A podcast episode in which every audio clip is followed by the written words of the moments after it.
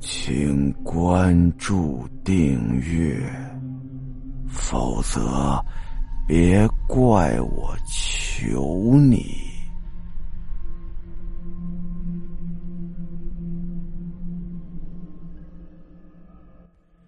打开浴室的灯，他想对着浴室里的落地镜看看皮肤到底怎么回事这一看不要紧，吓得圆圆张大了嘴巴，神情惊恐到了极点，一个不稳坐到了地上，伴随着几个啪啪的声响，几乎翻白眼的圆圆喘了好几口气儿，这才缓过劲儿来。他看见镜子里的自己。脸上、胸口上、肚子上、后背上、身上，甚至脚趾缝里头，都长了好多玉米粒大小的黄色球状痘。这种奇怪的痘痘，正像是雨后春笋一样，陆续的冒出来。痘痘和皮肤连接的根部只有针尖那么细，细细的根部顶着硕大的球形痘冠，伴随着圆圆每一次喘息而摇曳着。他甚至透过发丝可以看到头皮上都密密麻麻的冒出这种痘，疙疙瘩瘩的。圆圆真是被吓傻了，他不相信自己的眼睛，崩溃抓狂的他乱拍着地面翻滚着，而豆豆呢，被身体压得噼里啪啦响的不断。所破之处都流出了黄黄的脓液，钻心的刺痒让圆圆无法停止抓挠。现在的他看上去就像是那只被钉在木板上的癞蛤蟆，那只被他亲手杀死的可怜的癞蛤蟆呀！圆圆满身都是黄色的脓液，又痒又热，痘痘破掉的地方还陆续冒出了新的痘痘。他就像癞蛤蟆一样在卧室里爬着，他很想拿起手机打电话求救。爬着爬着，他感觉上方有水滴到了他的后背上，他慢慢抬起头，一张硕大的白脸正对着他直直的翻白眼儿呢。鼻子的地方只有两个洞，嘴角僵硬的向下咧着，昏暗的光线，那张大白脸显得恐怖异常。圆圆的左耳朵被人吹了口气儿，猛然回过来，又是一张同样的大白脸趴在他的旁边，几乎和他的疙疙瘩瘩的脸粘在了一块儿。而对方支撑在地上的不是人手。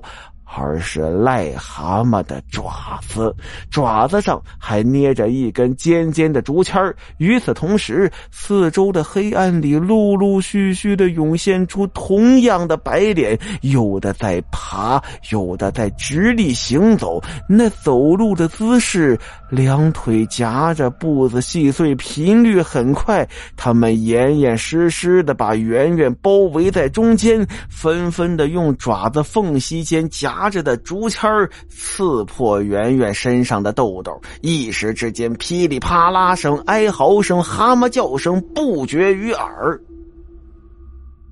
圆圆在痛苦中突然意识到，芳芳没来过自己家，她怎么找来的？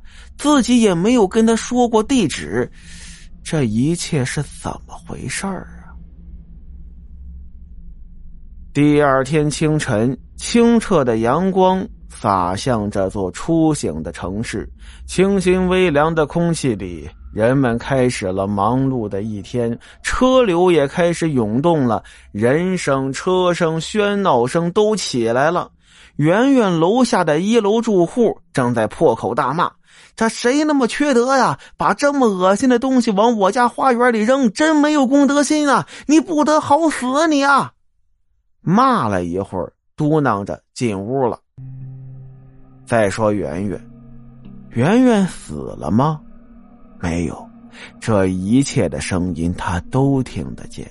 此时的他蜷缩在自己的卧室里头，身上每个毛孔里都是痘痘，大白脸就站在窗帘后面，诡异的站着一动不动。窗帘底下露出一对蛤蟆脚。手机铃响了，已经呆滞的圆圆给吓了一跳，把电话给踢开，刚好踢在了接听键上。喂，袁姐啊，我是芳芳，真抱歉啊，我昨天都在医院里忙活。本来昨天早晨啊是给你去抓癞蛤蟆了，但是邻居突然跑过来通知我说我爹生病了，我当时滑了一跤，手机也掉到池塘里了。嗯，刚才我给老板打电话补假了。嗯，这两天呀我还得在医院里忙活。嗯，抓癞蛤蟆的事儿稍微再等等吧。哎，袁姐，你怎么不说话呀？你是不是生气了？圆圆听见“癞蛤蟆”这三个字儿。就像是发疯一样，滚！你滚呐！疯狂的把电话踢到了墙上，电话摔坏了，圆圆也崩溃了。如果芳芳不是鬼，那么窗帘后面站着的是什么呀？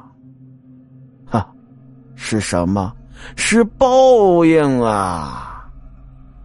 圆圆用尖细的声音小声嘀咕着，她感觉这一切都是报应。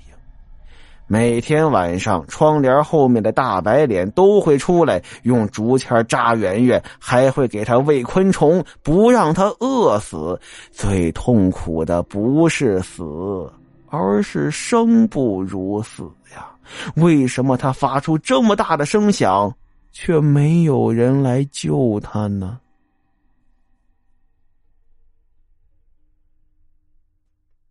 好了，今天的故事到这儿。咱们下集再见。